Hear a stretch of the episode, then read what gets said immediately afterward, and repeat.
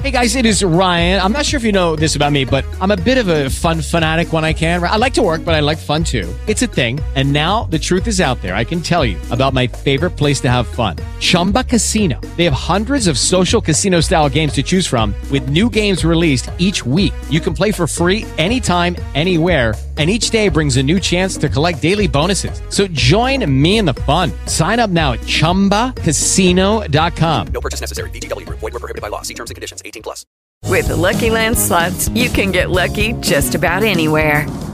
This is your captain speaking. Uh, we've got clear runway and the weather's fine, but we're just going to circle up here a while and uh, get lucky. No, no, nothing like that. It's just these cash prizes add up quick. So I suggest you sit back, keep your tray table upright, and start getting lucky. Play for free at LuckyLandSlots.com. Are you feeling lucky? No purchase necessary. Void where prohibited by law. 18 plus terms and conditions apply. See website for details. Es tiempo de Radiovisión Deportiva. Un equipo con mucha cancha. Buenas tardes, 20 de junio, día de nuestra enseña patria. Sí. Estamos a un año exacto del comienzo de la Copa América. Sí. Acaba de oficializar con Mebol eh, partido inaugural y partido final. 20 de junio de 2024 y 14 de julio, el día de la final de una Copa América mucho más extensa que la última que jugamos, porque se agregan seis selecciones de CONCACAF. Claro. Y parecida en calendario a la del centenario, esa de oro que hicieron en 2016, que empezó en junio y terminó en julio. Claro. La que ganó Chile por segunda vez de la misma manera, 120 minutos 0 a 0 y penales. Con Juan Antonio Pizzi esta vez de técnico y no San Paoli. Y Eh, con Martino, con Martino. sentado en el banco argentino. Con Martino y su La- relación. La ahí. famosa salida de Messi en zona de camarines cuando le dice a Martín Arevalo, hasta acá llegué, basta, no es lo mío, se terminó. Había renunciado a la selección Sí. Messi después. Sí, Al final sí, que erró el penal. Claro, Lo tiró la- lo tiró a la tribuna. Lo tiró a las nubes, exactamente. Que afortunadamente después, este, bueno, él mismo lo, lo aclaró estos últimos días, ¿no? Menos mal que cambió de parecer Sí. y que siguió. Porque además fue uno de los últimos partidos de Martino ese también. Porque vino Bausa atrás. Sí, porque al toque Martino pidió una, una buena composición de la selección que vos viste en Río, la de fútbol, y le negaban los jugadores. Se hartó, se hartó y se fue. Él quería poner a Taylor como técnico de la sub-20 y tener una buena base de jugadores. Su- no, sub-23. Su 23. Fue Sub-23. Olártico Echea. Y terminó siendo el Articochea. con un rejuntado. Claro, por eso. Argentina no pasó de grupo, Por arrancó eso. perdiendo con Portugal 2 a 0, con un macanón que se mandó Rulli en el segundo gol. Eh, un equipo que no, no, no, no dio la talla y que además recuerdo, eh, Paul Articoche se comió el garrón de una crítica ácida de Maradona. Como queriendo decir, ¿cómo va a ir? Que en realidad Maradona lo que quería decir era justamente eso, la desprolijidad que envolvía en ese momento a la selección argentina, que había cambios de técnicos reiterados, Había no se pagaba. Intervención en AFA y justamente, y justamente en realidad esconde con esto que hablábamos recién. La AFA estaba intervenida. La AFA intervenida y a Martino no le pagaban. En No realidad él se va por la deuda, digamos. Exactamente. Él utilizó ese argumento del sub-23, pim, pam, pum, pero no le pagaban. No le pagaban, exactamente. Y, e hizo una muy buena campaña, muy buen proceso. Sí, sí, aparte este, llegar a la final o- o- otra vez de ese, de ese trofeo Claro. y perderlo de la misma forma que un año antes, Increíble. cuando San Paoli era el técnico de Chile. Que erró Higuaín a la tribuna un año antes. Después tocó a Messi. Sí, sí, tal cual. Qué Así que, bueno, un formato más largo, 10 selecciones de Sudamérica y 6 de CONCACAF. Este, esa va a ser la cantidad de equipos participantes. Argentina defiende el título que logró en el Maracaná en 2021, así que estamos a un año exacto ¿eh? del comienzo de la, de la Copa América. En un Estados Unidos que va a estar convulsionado seguramente porque va a cumplir Messi su primera temporada vistiendo la casaca del Inter Miami. Este, seguramente va a generar una conmoción, una revolución la llegada del futbolista argentino. Que Martino va a ser el técnico de ese elenco también. Este, falta la oficialización, pero aparentemente en las últimas horas ya se habrían reunido en Rosario los dos, como para ir dando forma al proyecto que, que- de los cuales van a caminar juntos, ¿no? En Miami, donde incluso dicen, ahora el objetivo es convencer, y está Messi encargado de ello, a Luis Suárez para que rompa el contrato en Porto Alegre Sí. con el gremio y sea su nuevo compañero o una vez más su compañero. Esa aspereza que limaron viene de la época del Barcelona, ayer en la charla, cuando Sí. trascendió, trascendió el. ¿Te acordás cuando. eh, bueno, lo contó del bosque. Del Bosque dice que su Bizarreta, que era el director deportivo del Barça en aquel momento, presenció una práctica donde Martino le habría dicho a Messi, Lionel, yo sé que usted levantando el pulgar o bajándolo, yo me quedo sin trabajo. Pero no me lo demuestre todos los días a cada rato. Correcto. pero- Le habría dicho eso en la práctica. Bueno, pero después tuvieron en la selección. sí, pero dice que fue una convivencia eh, forzada de buenos modos. Peor relación tenía Martino con Mascherano. Sí. Estaban, estaban ahí medio a cara, Tirante. de, a cara de perro. Tirante. Sí. Eh, Así que de eso habrían hablado también ayer en Funes. Claro, claro, ¿Eh? claro. Porque- Ese temita, para encarar el futuro, los dos juntos. Sí, porque además da la sensación que el Inter Miami va a necesitar reforzarse Y sí. considerablemente. Está último, este, no, no está atravesando un buen momento y va a necesitar de rodear mejor a Messi para que se sienta más. Además, vamos a decir la verdad, muchachos, con todo, sin- con todo respeto, Messi ya no está para él solo este, tirar del carro. Él ya necesita compañía, necesita estar bien rodeado, va a cumplir 36 años el próximo sábado. Ya no es ese jugador que vos le daba la pelota, las, las maravillas que hacía. No, vos viste que se Lo hace frena esporádi- ahora. Lo hace un ratito y hace se frena. Necesita, eh, es un jugador más rutilante, este, un imán poderoso, desequilibrante, pero no al, al nivel de lo, lo que fue hace 10 años atrás. Las genialidades que No, hacía pero claro. entre 2009 y 2014 Sí, en sí, Barcelona, sí. por ejemplo. 2015 con aquel tridente con Neymar y Suárez. Bueno, por eso va a ser una Copa América donde ya Messi va a tener un año de, de convivencia con la MLS. Y además va a ser el trampolín a lo que va a ser el próximo campeonato del mundo. Porque si bien es cierto que dos años después se va a jugar en toda América del Norte, México y Canadá tienen sedes reducidas Sí. con relación a la que va a tener Estados Unidos. El punto neurálgico va a estar en ese país. Tal cual. Así que es una Copa América muy especial y muy particular. Este, y además más larga, insistimos, con, con la cantidad de equipos participantes. Eh, así que bueno, pero ya lo oficializó Alejandro Domínguez a través de las redes sociales. 20 de junio 2024, partido inaugural. 14 de julio se va a jugar la final de la Copa América.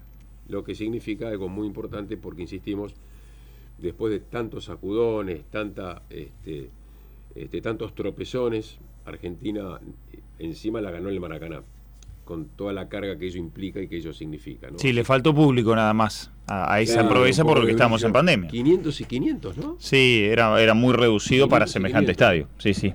Así que bueno. Bueno, vamos a hacer la pausa y después vamos a tratar de estar con un testimonio. Hola, soy David Trezeguet y estoy presente en Radiovisión Deportiva. Muy contento de estar con ustedes.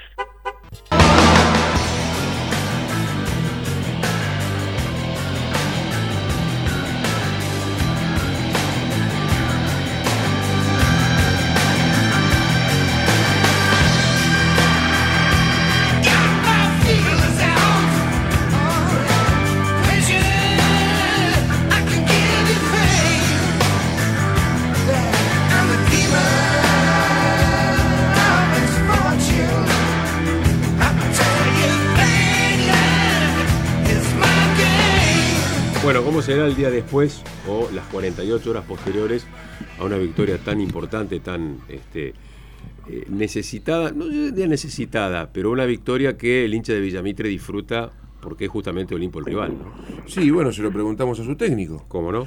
Carlos, buenas tardes, bienvenido. ¿Y cómo son las horas posteriores a semejante partido?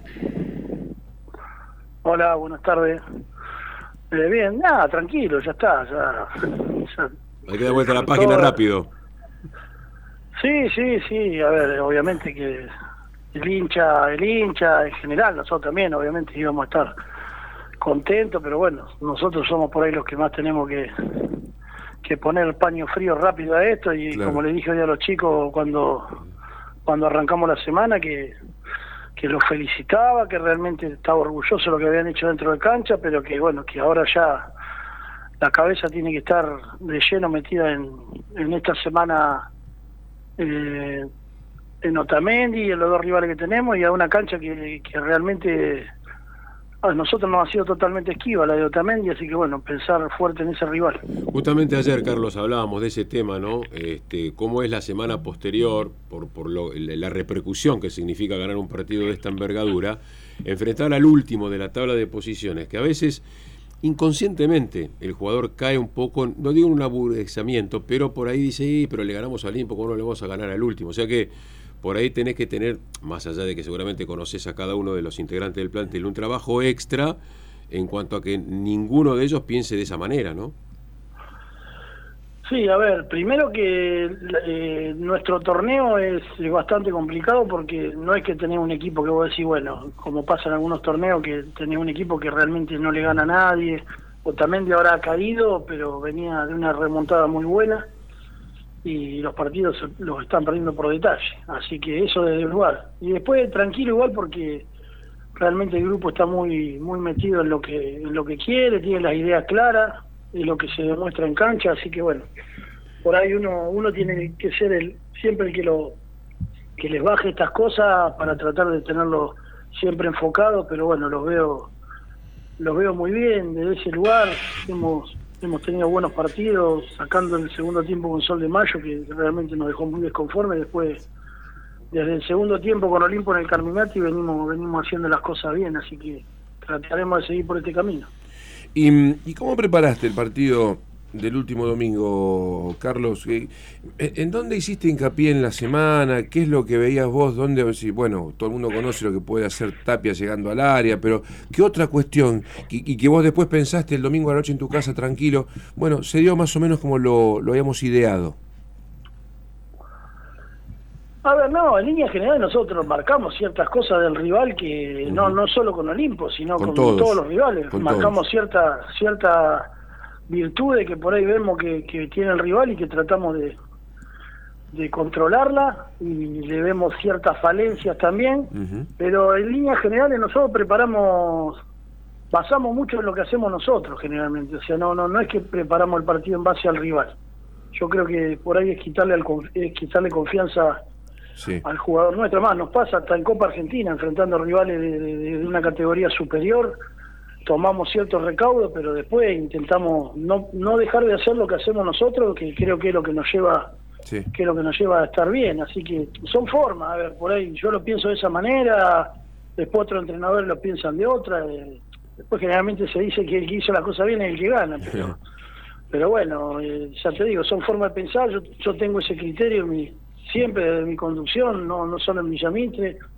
Así que bueno, lo, lo vimos de esa manera, creo que estuvimos muy muy atentos, o sea, fuimos superior a Olimpo en, en sectores donde por ahí Olimpo es muy fuerte, como en la pelota en la pelota parada, en la cual habíamos trabajado ciertas cosas y las cuales dieron resultado para para no solo para para para lograr atacar el arco de ellos, sino para contrarrestar un, un- un arma que ellos tenían fuerte, así Claro. que bueno, pero muy muy contento en general porque se hizo un gran partido. Eh, ese darle preponderancia a lo tuyo, bueno, mal no les va. Eh, digamos, planteando así los partidos, pensando más en lo propio que en lo ajeno, los tiene muy, muy arriba por un año más, por una temporada más. Eh, ¿qué, es ese, ¿Qué es ese estilo propio que vos decís, enfatizo esto y jugamos la nuestra y, y con algún detalle del rival? ¿Qué es el juego vertical, la agresividad bien entendida, la segunda pelota, es todo eso junto? Y son, son, a ver, nosotros siempre intentamos jugar al fútbol, eso es lo que, lo que lo hacemos en todas las canchas. A veces a veces sale y a veces no, pero siempre la intención es de jugar. Por ahí vas marcando el tema de la, de la presión, según cuál sea el rival, a qué, en qué altura lo presionás, o quizá, eh, qué sé yo, nosotros hay, hay equipos los cuales vos sabés que Villamite es un equipo con transiciones muy rápidas, igual que Olimpo, o sea que tenés que tener que tener ciertas... A ver, yo creo que Villamitre y Olimpo tienen algunas cualidades muy parecidas eh, en, en- en- su forma de juego en ataque en algunas en algunas situaciones, Sí. principalmente en las transiciones, que bueno, que son las que siempre tratamos de, de, de sostenerle, ¿no? A veces pasa una genialidad, como qué sé yo, el día del en el, en el Carminati Ramírez. no hubo una, una superioridad tan grande, pero bueno, el gol de Ramírez, y nosotros sabíamos que Ramírez había que tenerlo cerca, que le cayó la pelota y después, ¿qué va a hacer contra ese remate? Exacto. Eh, pero bueno, a ver, es como que yo siempre le digo lo mismo al jugador también. Nosotros por ahí nos llevamos los laureles a veces de algunas cosas y nos llevamos las críticas pero en líneas generales, si el que no está convencido del jugador, eh, Claro. no hay nada que podamos hacer nosotros. Exacto, exacto, que es el que resuelve después dentro de la cancha, con alguna impronta, alguna eh, genialidad. Eh, Carlos, siempre fuiste muy respetuoso, siempre, siempre, no ahora, hace dos años o tres, cuando hablas de la zona, vos siempre le encontrás algo interesante a un rival de este grupo, de esta zona sur, por más que esté muy abajo. Lo dijiste hace un rato con Otamendi, pero creo que lo pensás de todos, de un Santa Marina, de un Chipoletti, del que sea. Sí, porque, a ver, pero no es, no es escasez, es, la realidad. Vos fijate que nosotros fuimos a Sol de Mayo el otro día y terminamos valorando el punto. Sí. Y Sol de Mayo venía último. Una zona pareja, a ver, yo creo que Olimpo y nosotros nos hemos cortado, pero después cualquiera le saca punto a cualquiera y a su vez te pasa lo mismo que yo les, les marcaba también a los chicos en algún momento.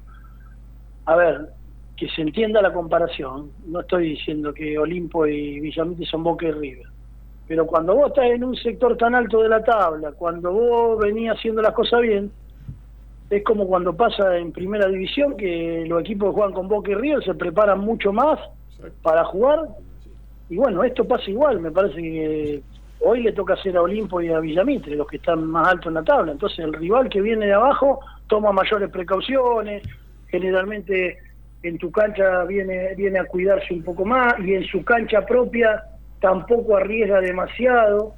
Entonces vos tenés que encontrarle la vuelta. A ver, cuando a veces te dicen, no, se metieron todo atrás, y bueno, Y bueno, se claro. meten todo atrás, tenemos que buscar el lado. Si, si nosotros queremos si nosotros queremos ascender, no hay a ver, no hay excusa. El equipo que quiera ascender no puede poner esa excusa porque son formas de juego. Después, otra cosa que, que haya, no sé, un, juego mu- muy brusco y que no se y que no se lo cobre o eso. Pero después, la otra cosa son formas de juego en las cuales uno tiene que, que por ahí saber eh, romperlas, ¿no?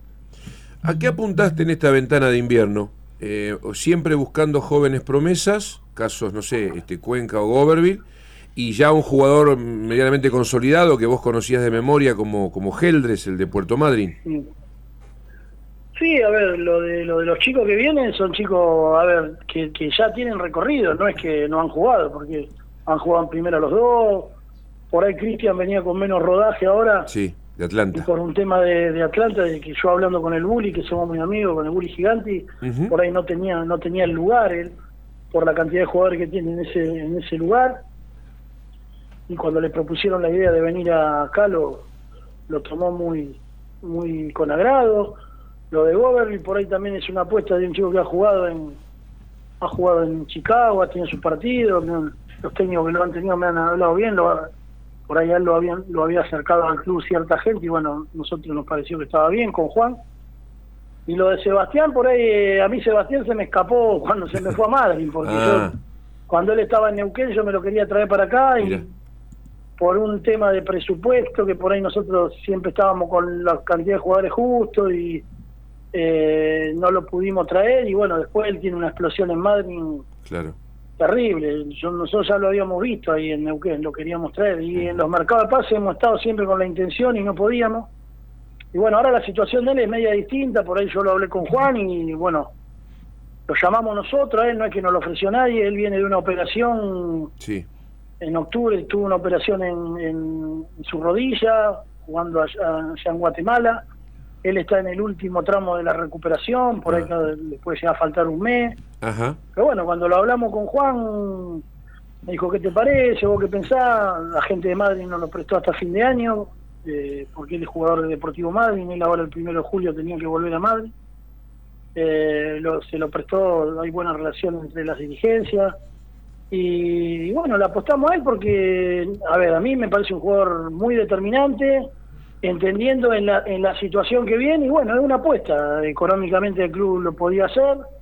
Eh, así que bueno, Juan me dijo que me parecía, que y digo, no, yo lo quiero traer y me la juego, porque a ver, tampoco es que teníamos eh, 10.000 opciones para traer, no Claro. es que la... No, es un mercado es acotado. que- que- es como que vino, y es como que fue una frutillita que nos la jugamos, eh, nos la jugamos en el sentido de, de, de que él viene de esta manera, porque por ahí capaz que yo se ha ido Treco y venía a Cuenca, o sea, viste como acá el club se maneja medio de esa manera, o sea, por ahí no es que podemos traer y traer, y bueno, y a ver, la respeto, la, la forma de manejarse el club también, porque nosotros estamos al día, el, el club, el club en todas sus actividades está al día, no hay problema. A ver, a mí como entrenador me convendría, no sé, pedir jugadores muchísimo más caros y que tampoco te aseguran nada, ¿no? Pero que por ahí podían subir la, entre comillas, jerarquía del plantel, pero también yo vengo de un club y valoro que, que no se hipoteque al club en ese en ese sentido, porque me parece que el camino es el que sigue Villamite. Carlos, te hago una consulta el otro día se planteó una mesita linda en la previa, eh, tanto en Villamite como en Olimpo. Cuando podamos con Ciale también lo vamos a consultar. Eh, ¿Qué valora un técnico en un caso así de los arqueros?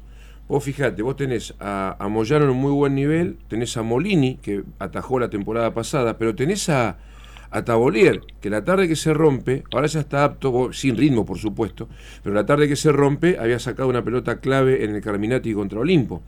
Lo mismo ahora pasa en Olimpo, con un champán, con su experiencia, con su chapa, atrás de un joven que anda muy bien como Martín García. ¿Qué hace un técnico? En un caso de lesión prolongada, obviamente ya Moyano se ganó largamente el puesto y se devuelve el lugar debajo de los tres palos cuando es una lesión corta, digamos, si se hubiera desgarrado Tabolier, pasaban tres semanas, cuatro semanas y vos lo volvías a poner. Mira, a mí, a mí realmente, a ver, yo he tenido casos raros, porque cuando he tenido arqueros de muy buen nivel, como tenemos hoy, eh, casi siempre respeto al titular, pero también respeto los momentos. Claro. A ver, eh, en su momento Facundo con nosotros tuvo me acuerdo, no sé si, no, no me acuerdo bien qué, qué partido fue, pero tuvo, venía de malas actuaciones. y- Me acuerdo, lo sacaste, le diste descanso. y, y salió y, Sí. y tuvo que y atajó como cuatro partidos Emilio Rébora, que lo Rébora. hizo bien y después en su momento eh, yo lo saqué a Emilio porque por ahí para cuidarlo porque eh, tuvo, había tenido un mal partido en, en- en- con Sancinena creo que había sido algo así eh, un poco para cuidarlo a él o sea a mí sinceramente los nombres no no no no es algo que me a mí pueden o sea, bueno, no leo ni nada, pero saben, a mí me pueden criticar en redes sociales, pueden decir lo que quieran, que yo hago mi vida y no me interesa nada eso. Pero por ahí se le da la continuidad eh, al, al- al- al- al que por ahí está en un buen momento. Lo que pasa es que lo de los arqueros es, es el puesto más ingrato. ¿Qué te porque, parece? A ver, cuando el arquero está en un buen momento, nosotros hoy tenemos dos arqueros excelentes.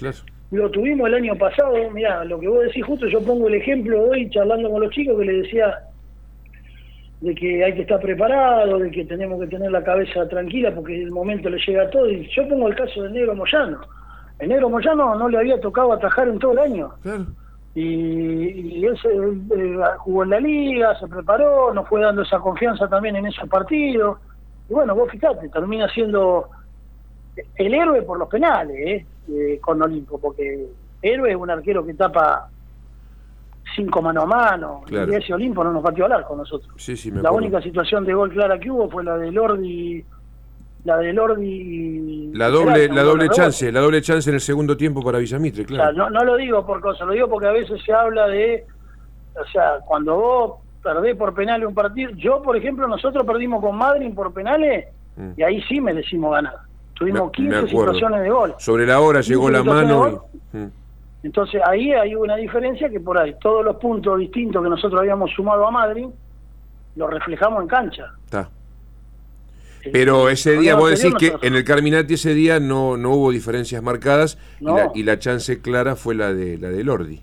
No, no, a ver, ninguna. Era un, un 0 0 Era parejo, sí, a ver, sí. te- Estoy marcando que a veces cuando se marca de la diferencia de los equipos, y el negro le tocó ahí, fíjate que después el negro creo que en todo, bueno, en todo el torneo no, no, no recibió goles después, porque me parece que nosotros pasamos todos los playoffs sin goles en contra, Claro. además la final misma. Eh, Todos, todos. Y después, a ver, hoy creo que Lucho le tocó atajar un partido y, a ver, no soy muy bueno para la estadística, pero me parece que tenemos cinco goles en contra en, en 15, no sé cuántos partidos somos, 14, 15 partidos. Sí, sí. O sea que es, eso es lo que uno por ahí les marca, ¿viste? Lo de los arqueros son los momentos, ¿viste? Los momentos. Qué sé yo. Pero bueno, a ver, también entiendo, la pregunta sé de para qué lado va dirigida y también Por Y ahí porque, hoy, hoy, eh, hoy Carlos- tener un arquero como Nereo. Claro. O Tabolier mismo. No debe ser fácil. No, Sí, no debe ser lo fácil.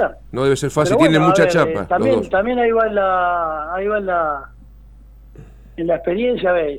No, no, yo, yo no lo voy a, no voy a poner yo a hablar de experiencia al lado del cacho, ¿no?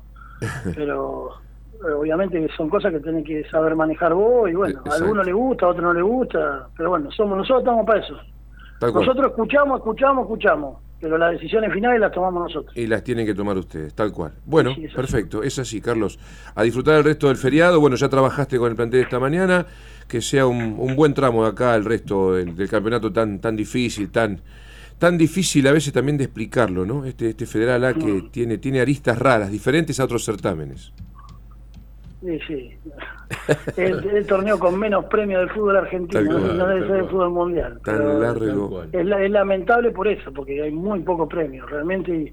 Y, y como yo decía hoy en una nota con alguien, digo, Villamitre no es que no, no ha ascendido por ciertas razones, pero también no ha ascendido porque el torneo no tiene la premiación que tiene que tener, porque si vos en- si vos perdés en tres años dos finales, me parece que es muy poco, un solo ascenso. Sí, tal cual. Y este año uno y medio, que no te garantiza nada. Así que, Eh, uno y medio con equipo que, De que, la B Metropolitana. que transcurren 50.000 kilómetros, claro. eh, que jugamos en tres semanas, que contra Sí. equipos que juegan Entre 30 ellos, kilómetros. entre ellos, ahí en, la, en el Gran Buenos Aires.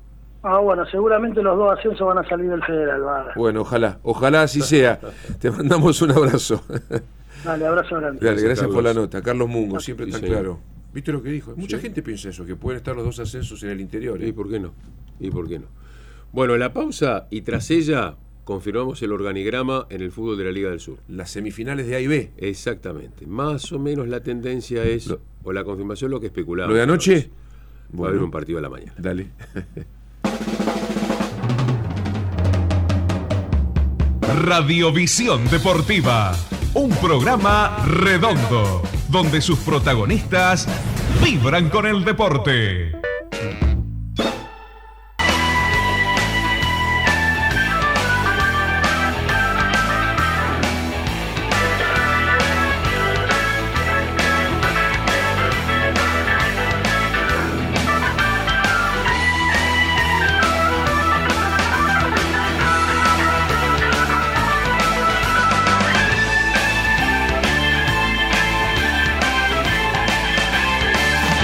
Antes de confirmar eh, cómo se va a jugar eh, las semifinales en el ámbito de la Liga del Sur, cómo salieron Argentina y Eslovenia en Francia al voleibol, don Guille. Perdió Argentina tres sets a 1 en Francia, 25-21 el primero para Luis Celeste, 25-21 por triplicado.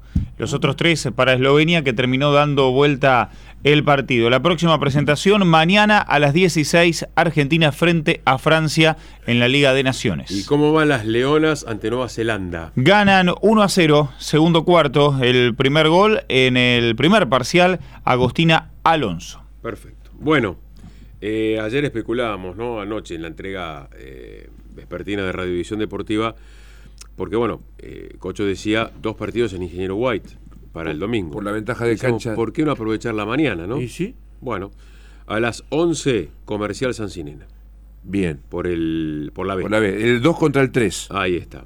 Y San Francisco Rosario a las 3 de la tarde. 1 contra 4. Y en primera división, A ver. 3 de la tarde, La Armonía Bellavista. Ese es 2 contra 3. Y 15 minutos más tarde arranca en el Boulevard Huracán Liniers. Claro, es un, le dan un poquito más de margen por la Eh, separación de operativos. Exactamente. El 1 contra el 4. Así que. así- Impecable. Sí, sí. Impecable. Así quedó establecido. En Radiovisión Deportiva juegan estos títulos. Presenta Codimat, materiales para tu construcción. Recordamos que se suspendió el arranque del invernal de Millet que iba a ser esta tarde por el mal estado de la pista y los accesos en el Héctor Evaristo Plano. Se va a correr, si el tiempo acompaña, el domingo. Mañana a las 20.30 con el arbitraje del suarense Alejandro Krieger van a jugar Casa y Pesca Huracán de Médanos ante San Francisco por el torneo de la Federación Bonaerense. La revancha una semana después en el Novoa. Manuel, defensor del Fluminense, fue suspendido provisoriamente por la Conmebol al haberle dado positivo el antidoping en el cotejo jugado en el Maracaná ante River. El jugador ya solicitó la contraprueba. No habrá quita de puntos para el equipo, solo sanciona al jugador si vuelve a dar positivo. Ostarín es la sustancia encontrada, un compuesto químico que se utiliza para aumentar la masa muscular y la fuerza. Tiene además un montón de contraindicaciones. Sí, porque va a estimular la zona de la testosterona, lo cual trae muchísimos inconvenientes. Milagros Morel llevó de la mano a la selección argentina femenina sub-16 al tercer lugar del FIBA Américas de México. Anotó 22 puntos y capturó 15 rebotes en la victoria sobre Puerto Rico 67 a 58. Barcelona por el título de la Liga Endesa de Básquetbol a las 16 en el Wishing Center de Madrid buscará barrer al Real, que ganando llevará la serie a un cuarto partido el jueves. En Belgrado, Estrella Roja por empardar la final de la Liga Serbia ante el Partizan, que domina 2 a 1. Este cotejo va a arrancar en minutos nomás, a las 14. Eliminatorias de la Eurocopa se destacan Islandia, Portugal, Estonia, Bélgica, Bulgaria, Serbia y Austria frente a Suecia. Entre los amistosos de fecha FIFA, durísima derrota de Perú en Japón esta mañana temprano. La selección local lo goleó 4 a 1 desnudando todo tipo de fallas en el equipo de Reynoso. Más tarde, Perdóname, pará, fueron, eh, Zambrano jugó, el ex Boca, titular, y Paolo Guerrero también, el delantero de Racing. Más tarde, Alemania recibirá a Colombia a las 15.45. 15 minutos después, en Lisboa, Brasil con Senegal. En el centenario, Uruguay, Cuba desde las 20.30 y a las 21, Bolivia, Chile y Ecuador ante Costa Rica. Bueno, volvemos 19 y 30 con la entrega de la tarde-noche de Radio Visión Deportiva. Gracias, pasen muy buenas tardes. Tiempo cumplido. Hasta aquí.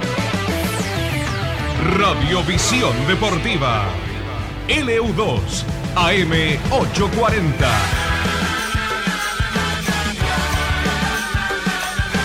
El deporte de hacer radio.